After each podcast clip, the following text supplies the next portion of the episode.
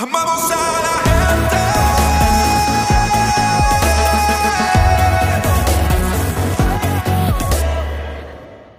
Seguimos con la serie La promesa. Seguimos con esta serie de la promesa porque el Espíritu Santo nos está inquietando a que sigamos, a que sigamos. Y hemos hecho, eh, hemos hecho ajustes en el programa para, para obedecer la voz de, Dios, eh, porque Él insiste en que nosotros sigamos educando a la iglesia con respecto a la promesa. Cuando hablamos de la promesa, Estamos, hablando que Juan el Bautista, cuando bautizó a la gente, él dijo, yo los bautizo en agua, pero viene uno del quien yo no soy ni digno, yo no soy digno ni siquiera de desatar la sandalia de sus pies. Él no solamente los salvará de sus pecados, sino que Él enviará al Espíritu Santo para bautizarlo con fuego de gloria. En otras palabras, él habló de un segundo bautismo, uno en agua y otro en fuego del Espíritu. Entonces cuando Jesús vino, Jesús dijo lo mismo, yo me voy, ya pronto me voy, pero quédense, oren y busquen mi rostro en oración, porque viene el Espíritu Santo, voy a enviar al Espíritu Santo y Él los llenará de poder. Y de ahí en adelante se ha quedado una promesa para todo el que cree. La escritura dice que todo el que cree no solo será salvo, sino será lleno del poder del Espíritu Santo. Quiere decir que todo creyente, todo creyente debería aspirar a tener un encuentro sobrenatural con el Espíritu Santo, porque ese es el sueño del corazón de Dios arroparte con, con su espíritu y derramar ese fuego que no quema como nosotros lo entendemos, es un fuego que lo que consume es nuestra naturaleza humana, lo que consume es nuestra naturaleza pecaminosa y terrenal. Y deja en nosotros un depósito de gloria para que nosotros a partir de ese momento podamos caminar en lo sobrenatural y podamos caminar en el espíritu. Y comienzo la palabra de hoy con un pasaje bíblico que considero que es uno de los más fuertes que toca este tema. Y está en Juan capítulo 6 y verso, perdón, capítulo 3, capítulo 3 y verso 5. Y dice así. Respondió Jesús, de cierto, de cierto te digo, que el que no naciere del agua y del espíritu no puede entrar en el reino de Dios. Estas son expresiones de la boca de Jesús que son muy fuertes y por eso merecen estudio, merecen que lo analicemos. Pero Jesús dijo con esta con esta firmeza que lo caracterizaba.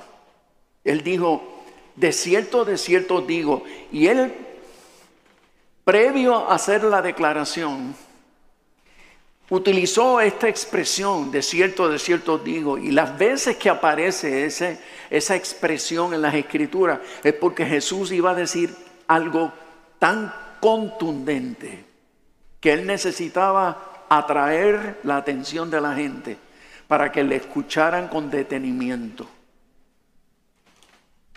Porque era una verdad absoluta, era una verdad profunda, era una verdad que es una verdad que, que de, esa verdad dependen muchas cosas en la vida. Y cada vez que él iba a traer poderosas verdades que son trascendentales, él siempre utilizó la expresión de cierto, de cierto digo, boom, y ahí traía la palabra.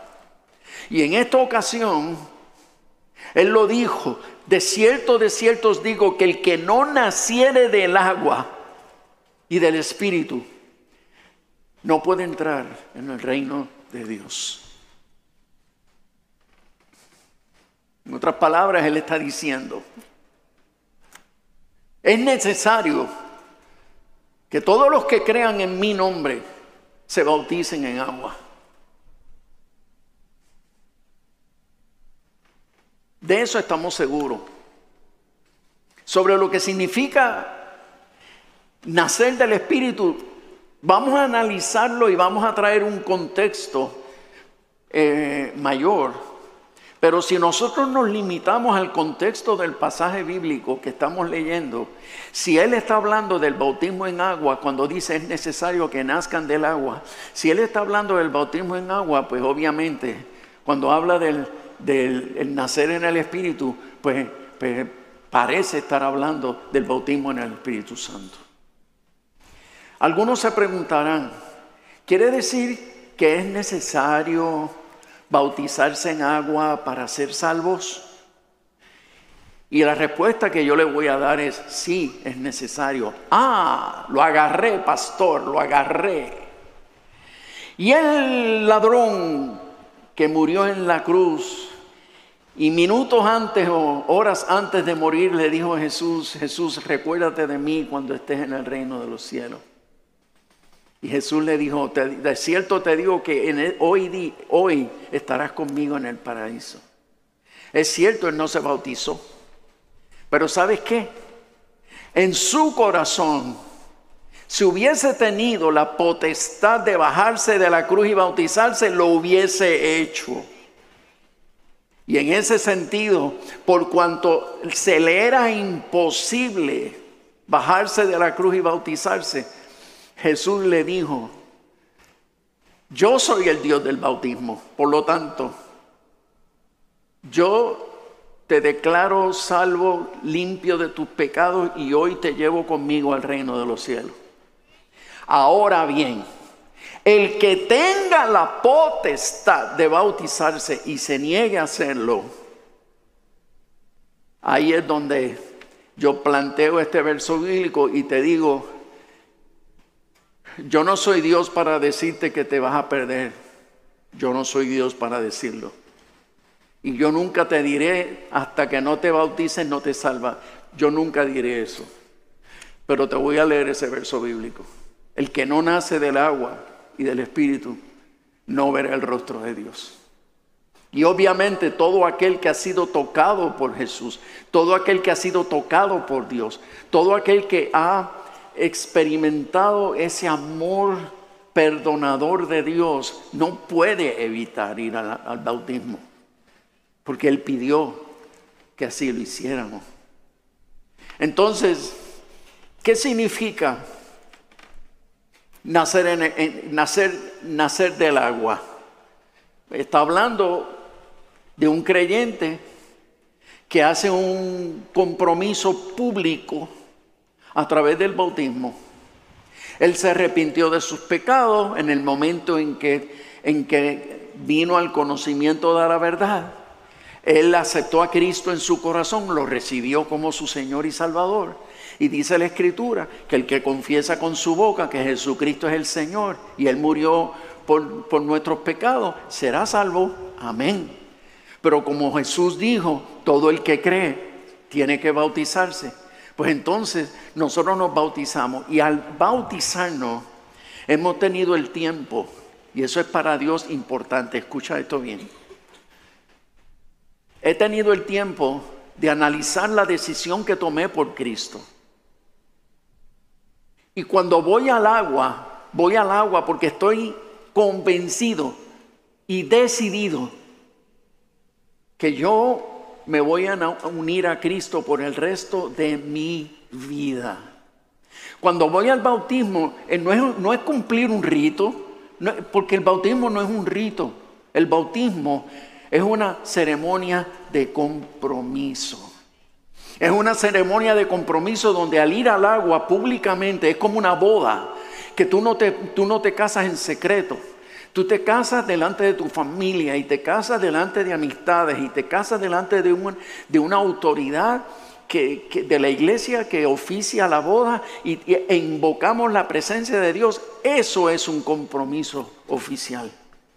Y la escritura dice que nadie debe unirse a una mujer. Ninguna mujer debe unirse a un hombre sin antes hacer ese compromiso público, esa ceremonia de compromiso. Y eso es un requisito para todo el que quiera disfrutar de su sexualidad. te tienes que casar. Tienes que hacer un compromiso. Porque la vida sexual de un ser humano es demasiado de íntimo, es demasiado de peligroso. Tú entregas lo más íntimo de tu vida sin que haya un compromiso. Y en la iglesia no debería haber nadie que se atreva acostarse con alguien sin antes haber hecho un compromiso con Dios de serle fiel y que todo lo que se procree de esa relación será instruido en el camino del Señor. Primero con modelaje y ejemplo y luego con la palabra de Dios.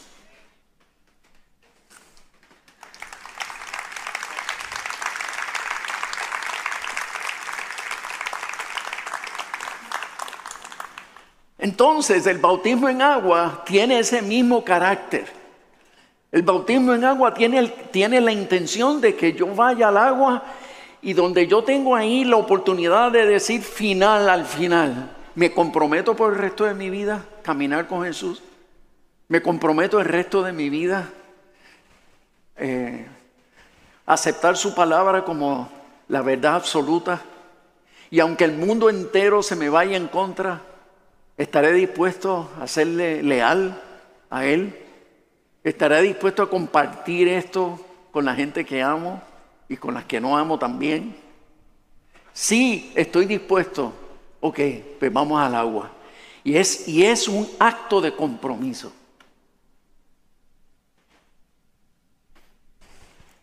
Ahora tenemos que definir lo que es nacer del Espíritu. Ahora tenemos que definir lo que es el bautismo del Espíritu Santo. Entonces, como ya les dije, el contexto de este pasaje me indica que sí es una experiencia donde, donde entro en una dimensión profunda con Dios. Entonces, si, queremos analizar este, este tema en un contexto más amplio, vamos a ir a Cristo. ¿Por qué? Porque nosotros vamos a ver a Cristo siempre como aquel que modeló y sirvió de ejemplo en, sujeción y obediencia al proceso que el Padre escogió para salvarnos. Y ese proceso que el Padre escogió para, para transformar nuestras vidas, Jesús se sometió a él. Pregunto, pregunto, ¿era necesario que Jesús se bautizara? Si el bautismo es un acto de arrepentimiento. La pregunta es retórica, ¿no? En el sentido de que todos sabemos la respuesta. Jesús fue el único ser humano que nunca pecó. Porque Él nació de Dios. Él es el Hijo del Dios viviente, Dios encarnado eh, eh, en, en la persona de Jesús. Y no era necesario que se bautizara, pero Él se sometió al proceso al cual nosotros teníamos que someternos. Y como, y como el bautismo era necesario, pues él, cuando se cumplió su tiempo, fue al agua y se encontró con Juan el Bautista. Y permitió que Juan el Bautista lo bautizara. Entonces, veamos el pasaje de Mateo 3 y verso 16. Y Jesús, después que fue bautizado, subió luego del agua y he aquí los cielos le fueron abiertos y vio al Espíritu de Dios que descendía como paloma y venía sobre él. Y hubo una voz del cielo que decía, este es mi Hijo amado en quien tengo complacencia. En otras palabras, Jesús entró al agua a bautizarse, cumplió con eso. Y cuando sale de ahí, el Espíritu Santo en forma de paloma se manifestó sobre él, se posó sobre él y Dios dio testimonio, el Espíritu dio testimonio de que él era hijo de Dios. Dice la Escritura que Dios da testimonio de quienes son verdaderamente los hijos de Dios. Repito, la escritura dice que Dios da testimonio de quienes son verdaderamente los hijos de Dios. Y Dios manifestó su espíritu sobre Jesús, dando testimonio de que ese era su hijo. Pero de la misma manera, Él quiere hacer con nosotros. Nosotros fuimos amados por el Padre sin merecerlo. Y Jesús vino a buscarnos, Jesús vino a acercarse a nosotros para mostrarnos el camino. Y fuimos salvos por medio del arrepentimiento de, nuestros pecados. Pero también la Escritura dice que el Espíritu Santo tiene que dar testimonio de nosotros. ¿Y eso qué significa? Que sobre aquellos sobre el cual se pose el Espíritu Santo, sobre esos Dios da testimonio de que son sus hijos. Yo no sé cuántos están captando lo que estoy diciendo, porque cuando yo entendí esto, siendo recién convertido, yo dije, yo, yo necesito ser bautizado con el Espíritu Santo. Ya yo conocía a Cristo. Mi vida había sido eh, profundamente tocada por el amor de Dios. Me arrepentí de mis pecados y me entregué a Él. Y me bauticé en agua. Pero después de leer esto yo dije, yo necesito algo más. Yo necesito que sobre mí se pose el Espíritu Santo y yo necesito tener esa experiencia de nacer de nuevo en el Espíritu. Y a buscarlo, a buscarlo y a buscarlo con todo mi corazón. Juan, primera, primera de Juan capítulo 5 y verso 6 nos dice así. Este Jesucristo, que vino mediante agua y sangre. Jesucristo vino mediante agua y sangre. No mediante agua solamente, dice el verso, sino mediante agua y sangre. Y a rayo, ¿qué significa esto? Y el Espíritu es, terminando el verso 6, y el Espíritu es el que da testimonio, porque el Espíritu es la verdad. Quiere decir que el espíritu es el que separa la oveja de los cabros, el espíritu es el que separa la, la, cizaña del trigo, el Espíritu Santo eh, eh, es el que da testimonio. Entonces, para explicar este, este verso, esto lo que significa es que Cristo vino mediante agua y sangre inició, escucha bien, Cristo inició su ministerio con qué? Con agua. Porque el ministerio de Jesús no comenzó hasta que Él se bautizó. Y cuando Él se bautizó, ahí arrancó a predicar. Y lo primero que dijo fue, arrepentidos y convertidos, porque el reino de los cielos, el reino de los cielos se ha acercado. El reino de los cielos se ha acercado. Arrepiéntanse, arrepiéntanse porque el reino de los cielos se ha acercado. Entonces, él comenzó su ministerio con agua. ¿Y con qué terminó su ministerio? Lo terminó con sangre. Por eso la escritura dice que Jesús vino mediante agua y mediante sangre, porque Él comienza su ministerio con agua y termina su ministerio con sangre. Y el Espíritu mismo es el que da testimonio de esto. Porque tan pronto inicia su ministerio con agua, el Espíritu vino sobre él y no se separó de él en ningún momento. Toda todo lo que se manifestó en poder en la vida de Jesús fue por obra del Espíritu Santo operando en él. Y sabes, todas las aflicciones, todo el dolor, todas las pruebas que él vivió a lo largo de su vida y su ministerio, él no los hubiese podido soportar si no hubiese sido, porque el poder del Espíritu Santo estaba sobre él. Porque no podemos olvidar que él habitaba en un cuerpo humano. Y fue el poder del Espíritu Santo el que a él le dio la capacidad de caminar en la dimensión de la autoridad que caminaba. ¿Cómo nosotros podemos, cómo nosotros vamos a pretender agradar a Dios? ¿Cómo nosotros, seres humanos simples, vamos a pretender agradar a Dios si no somos llenos del Espíritu Santo? Porque en nosotros no está la capacidad de poder agradar a Dios.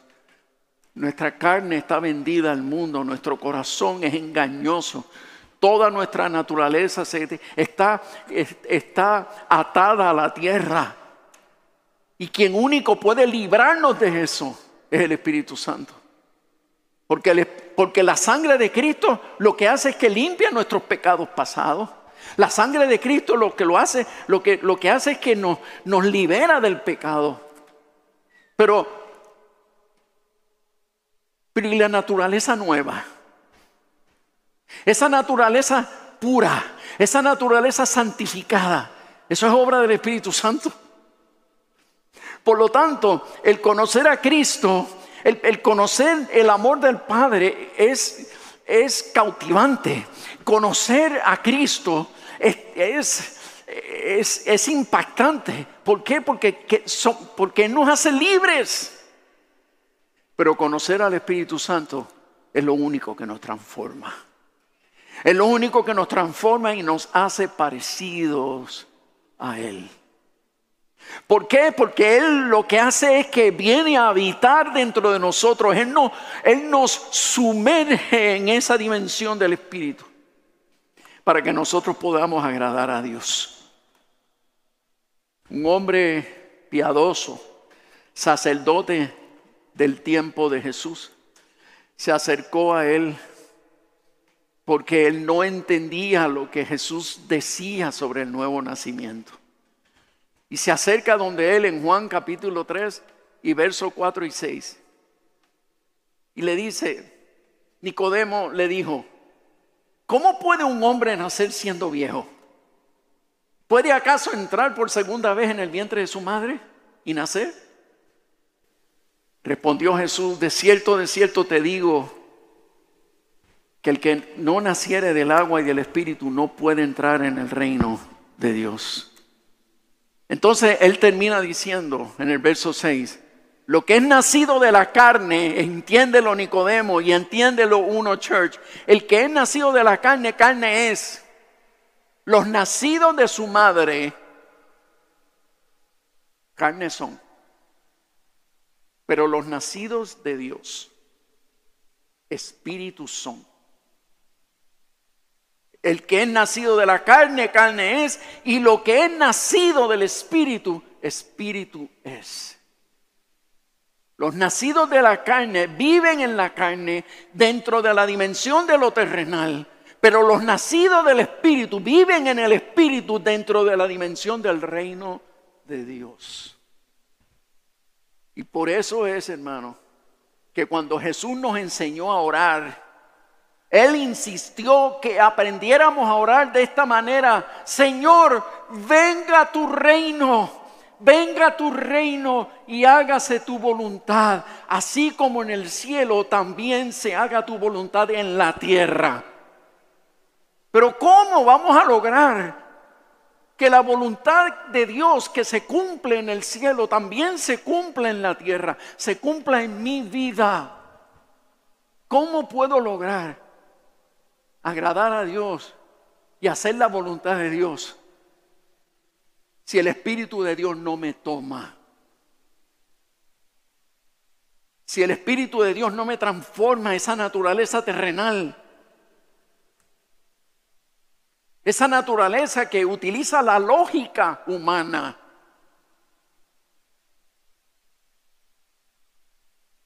Pero el que entiende estas cosas, las entiende por el Espíritu, porque por la fe hay algo que te provoca.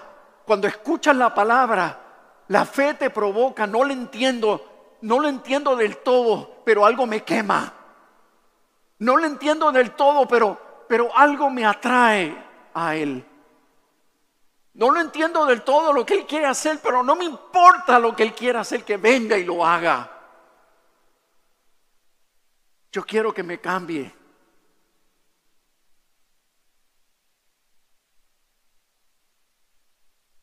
Apocalipsis capítulo 22. Dice así en el verso 16. Recuerda que ya Jesús resucitó, se fue. La palabra que está escrita en Apocalipsis fue una palabra revelada por el Espíritu Santo al apóstol Juan. Y dice en el verso 16, yo Jesús he enviado mi ángel. ¿Para qué? Para daros testimonio de estas cosas en la iglesia. Yo soy Abba. Yo soy la raíz y el linaje de David, la estrella resplandeciente de la mañana. Cuando Jesús dice en el verso 16, yo Jesús he enviado mi ángel para daros testimonio. ¿A qué se refiere? ¿Quién es el ángel de Cristo? El ángel de Cristo es el Espíritu Santo.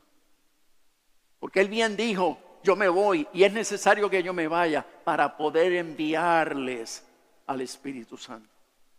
Y, es, y él, en esta palabra profética dada a Juan, él le dice, yo he enviado a mi ángel para daros testimonio. Y precisamente eso es lo que el Espíritu Santo ha hecho desde el principio. Dar testimonio de la verdad. Y entonces, en el Espíritu, en el, en el verso 17, en el verso 17, el Espíritu y la esposa dicen, ¿Quién es la esposa? La esposa es la iglesia. La esposa somos nosotros. Y dice la escritura en el verso 17, y el Espíritu y la iglesia dicen, ven.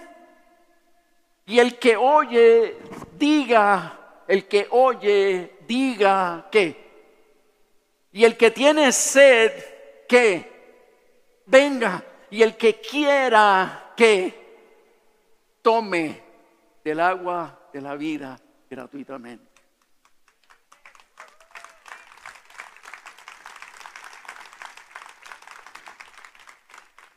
Voy a simplificarlo, hermano. ¿Qué quiso decir Jesús con esto, con esta palabra de Apocalipsis? Jesús lo que quiso decir fue esto. El Padre nos amó y asumió la iniciativa. ¿Está claro? El Hijo vino a buscarnos y murió por nosotros. Pero, pero, y conmigo, pero, nosotros tenemos que buscar al Espíritu Santo para poder ser llenos de poder. El Padre no necesitó de nosotros para amarnos. Escucha, el Padre no necesitó de nosotros para amarnos. El Hijo no necesitó de nosotros para venir a buscarnos y morir por nosotros. Pero el Espíritu Santo necesita que tú quieras, que tú anheles, que tú lo busques. Es la única persona de la Trinidad que va a esperar por nosotros. El Padre y el Hijo no esperaron por nosotros. El Espíritu sí va a esperar por nosotros. El Padre, otra vez, nos amó cuando todavía éramos sus enemigos. El Hijo vino a morir por nosotros cuando ni siquiera no lo, lo buscábamos. Pero el Espíritu Santo hay que buscarlo y desearlo y anhelarlo y no descansar hasta recibirlo. Y no descansar hasta recibirlo. ¿Por qué? Porque Jesús dijo, De cierto, de cierto digo que el que no nazca del agua y del espíritu no puede entrar en el reino de Dios. Eso fue lo que lo que me provocó a entrar en un en una desesperación. Y sí les confieso que me desesperé. ¿Por qué? Porque yo decía, yo no puedo seguir caminando en Cristo sin ser investido del poder de Dios. ¿Por qué? Porque es que a mí nunca me gustó la iglesia, a mí nunca me gustó la religión. Yo no soy persona de gustarme la religión. Así es que por voluntad de Dios era necesario que todo ser humano tuviese una experiencia que lo transforme. Porque el cristianismo no es una religión, entiéndelo, amado. El cristianismo no es una religión. Y cuando alguien categoriza el, el, cristianismo como una religión, nosotros tenemos que educarle y decirle, todas las demás expresiones de fe serán religiones, pero el cristianismo no es una religión. El cristianismo es un movimiento del Espíritu Santo que se mueve a través de la gente que son llenas del Espíritu Santo. Y un movimiento, el más atacado de la historia de la humanidad, nunca, nunca han podido hacer desaparecer la iglesia, porque mientras más la atacan, más se llena de poder.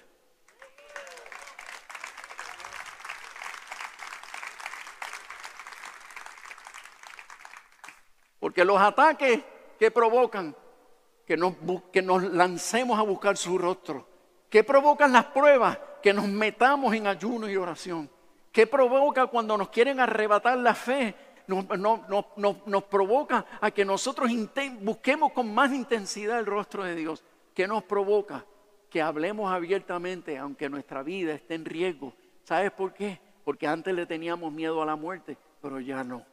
Porque el día que nos toque morir, para mí el vivir es Cristo, pero morir es ganancia.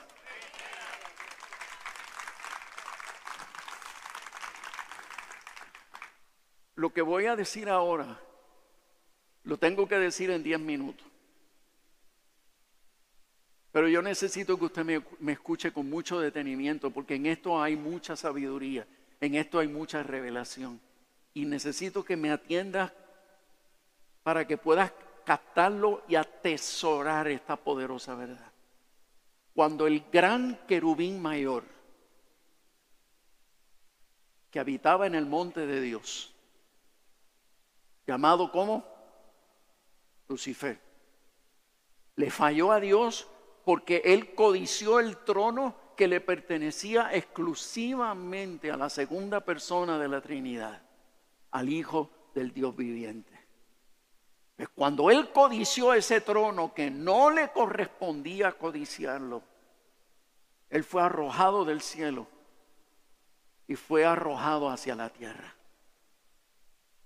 Cuando Dios luego de eso decide crear al hombre en el Edén de la tierra, Dios dotó a ese hombre de poder y lo dotó de autoridad. Y, la escritura dice que Dios cercó a ese hombre, cercó a esa familia con un cerco de ángeles que lo protegían y les ofrecían condiciones ideales donde poderse desarrollar, donde poderse multiplicar y donde pudiese tomar dominio de toda la tierra.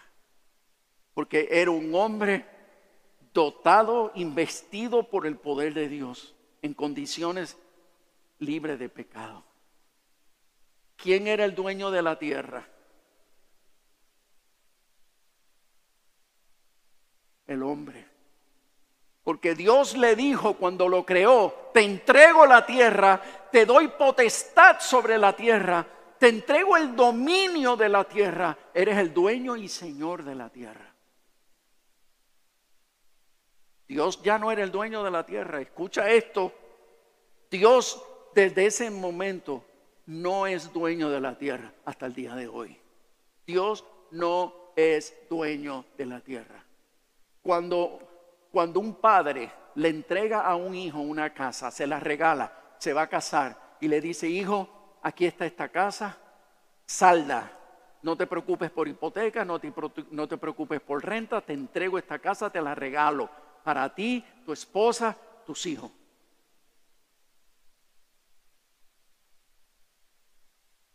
Ese papá puede ir a la casa y entrar a la casa cuando le dé la gana y disponer de la casa cuando le dé la gana o quitarle la casa si le diera la gana. ¿Puede? No. Y es importante que entendamos esto. Cuando Dios da algo, lo da y Él no lo arrebata. Pero cuando el hombre pecó, perdió autoridad contra Satanás. Ya no tiene autoridad contra el diablo. Perdió dominio sobre la tierra y perdió el control de su propia vida, perdió dominio sobre su carne. Es importante que entendamos esto. Cuando el pecado entró, nosotros perdimos el, contr- eh, perdimos el dominio sobre la tierra, perdimos autoridad sobre Satanás y perdimos el dominio sobre nuestra propia naturaleza humana. Ahora el pecado domina y controla nuestra vida. Entonces, ¿quién es el dueño? ¿Quién ahora es el nuevo dueño del mundo y de la tierra? Satanás. ¿Por qué? Porque Satanás le arrebató al hombre el dominio de la tierra. Por eso es que cuando Jesús fue a ser tentado, ¿qué dice la escritura? Que vino el diablo a tentar a Jesús porque había- se habían cumplido 40 días de él estar en ayuno. Y el diablo vino a tentar a Jesús y le dijo, mira todos los reinos del mundo, te los daré. Si postrado me adoraré. Haz que estas piedras se conviertan en pan si eres hijo de Dios. Pero Satanás no puede entregar lo que no es suyo. Quiere decir que Satanás está muy consciente que el creador de la tierra ya no es dueño de la tierra. Y se la está ofreciendo a Jesús.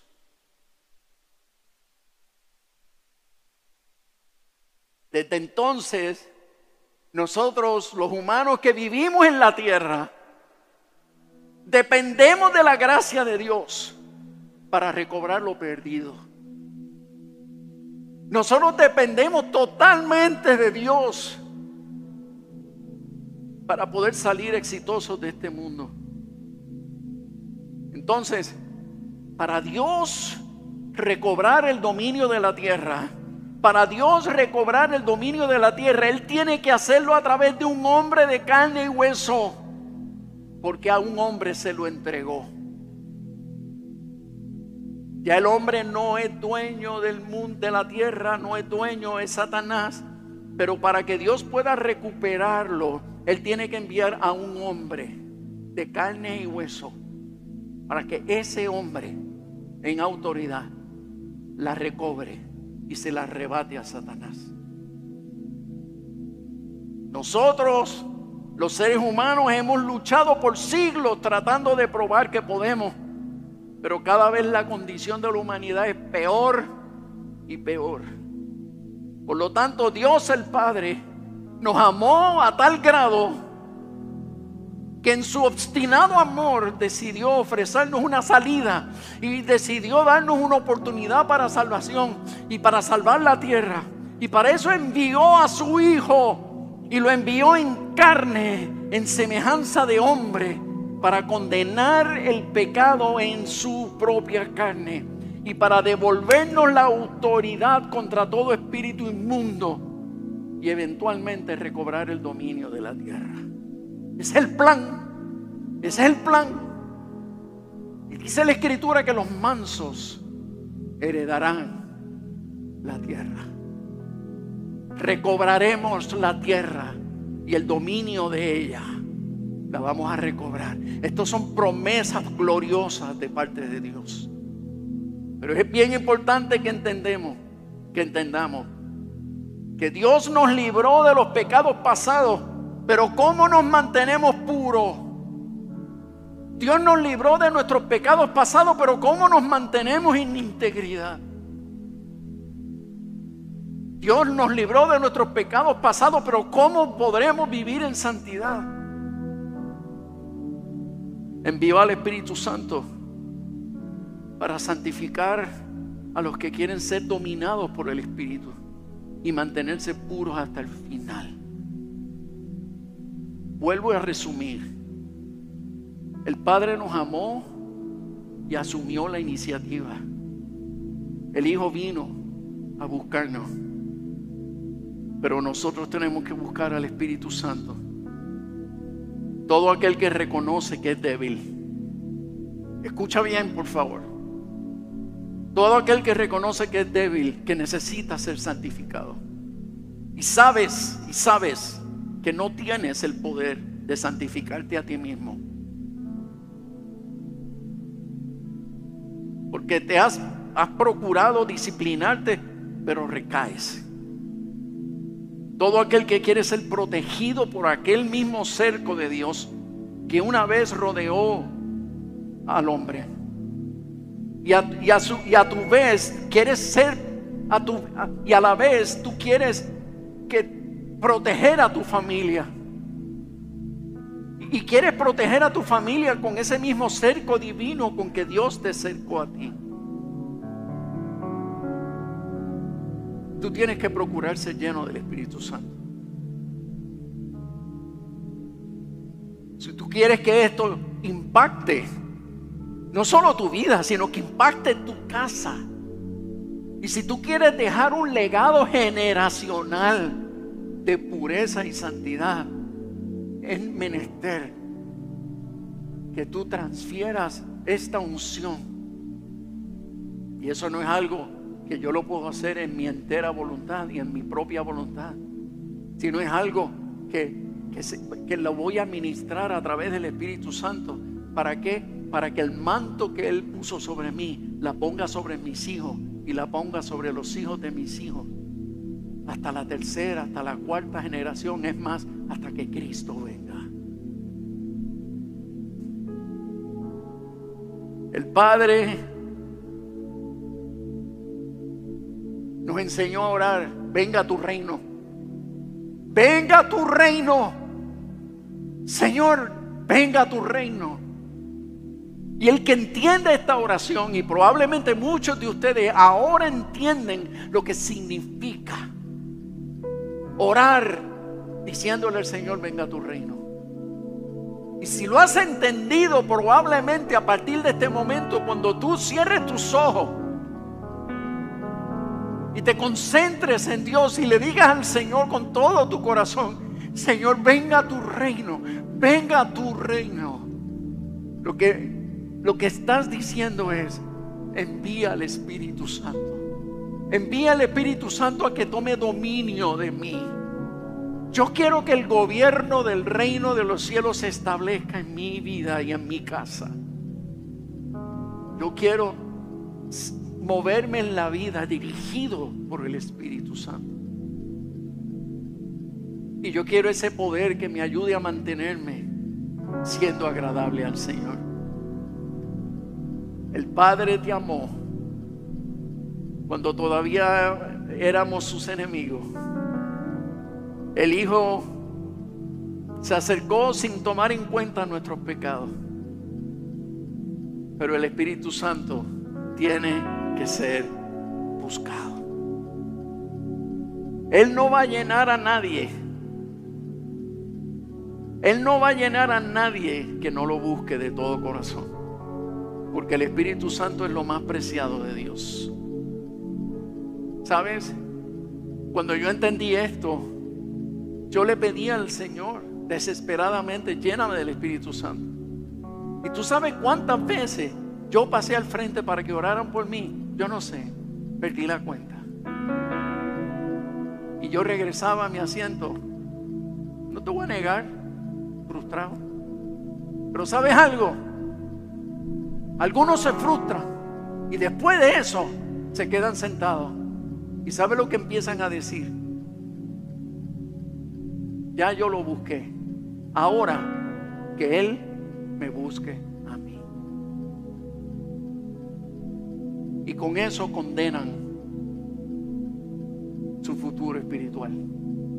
¿Por qué? Porque Él no va a buscar a nadie. Ya el Padre te amó, el Hijo vino a buscarte y te perdonó. Ahora si quieres ser lleno del Espíritu Santo lo vas a tener que buscar tú. Pero ¿y por qué no me por qué no me responde cuando yo solo he pedido y he pedido oración para que otros oren por mí? ¿Por qué no ocurre? ¿Sabes por qué? Porque el Espíritu Santo es lo más preciado de Dios. Imagínate que nosotros podemos blasfemar contra el Padre y ese pecado será perdonado. Podemos blasfemar contra el Hijo y ese pecado será perdonado. Pero dice la Biblia que si blasfemamos contra el Espíritu Santo, jamás se nos perdonará.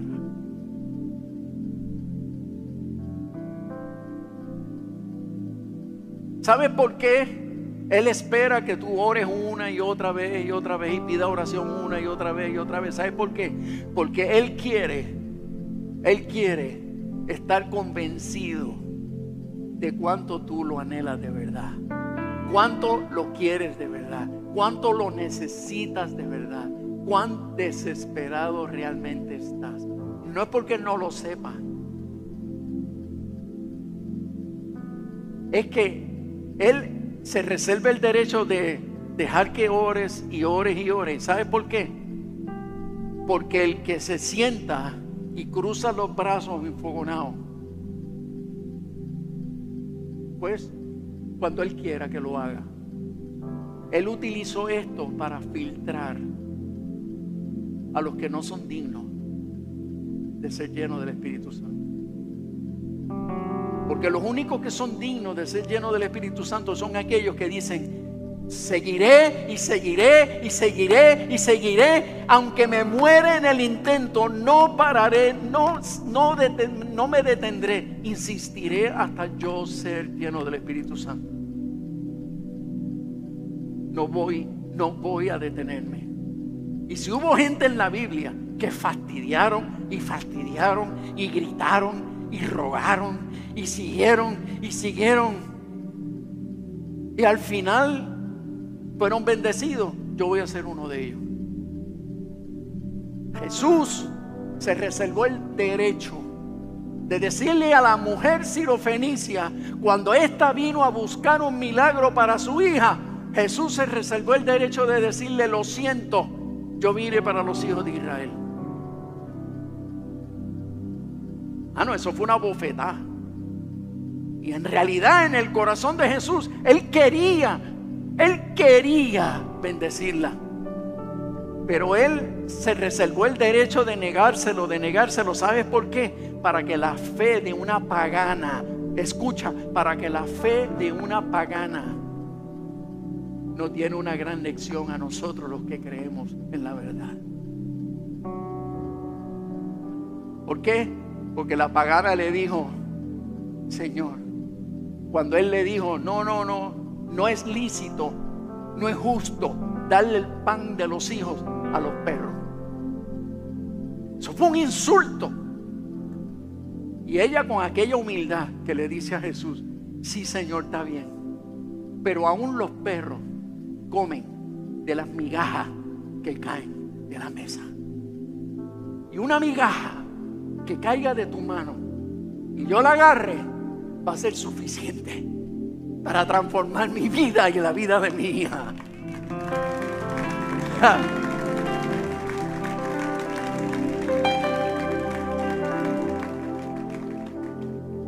Y hay gente que son capaces de rogar por una migaja que venga de parte de Dios. Pero hay creyentes que tienen el pan servido en la mesa y no la van a buscar hasta que alguien venga y se lo sirva. Pues Dios ha dicho no, no. Fue suficiente amarte incondicionalmente. Fue suficiente enviar a mi hijo a morir por ti. Ahora esta gracia, este poder está reservado solamente para aquellos que lo quieren y lo quieren de verdad. Los que lo quieren de verdad, con todo su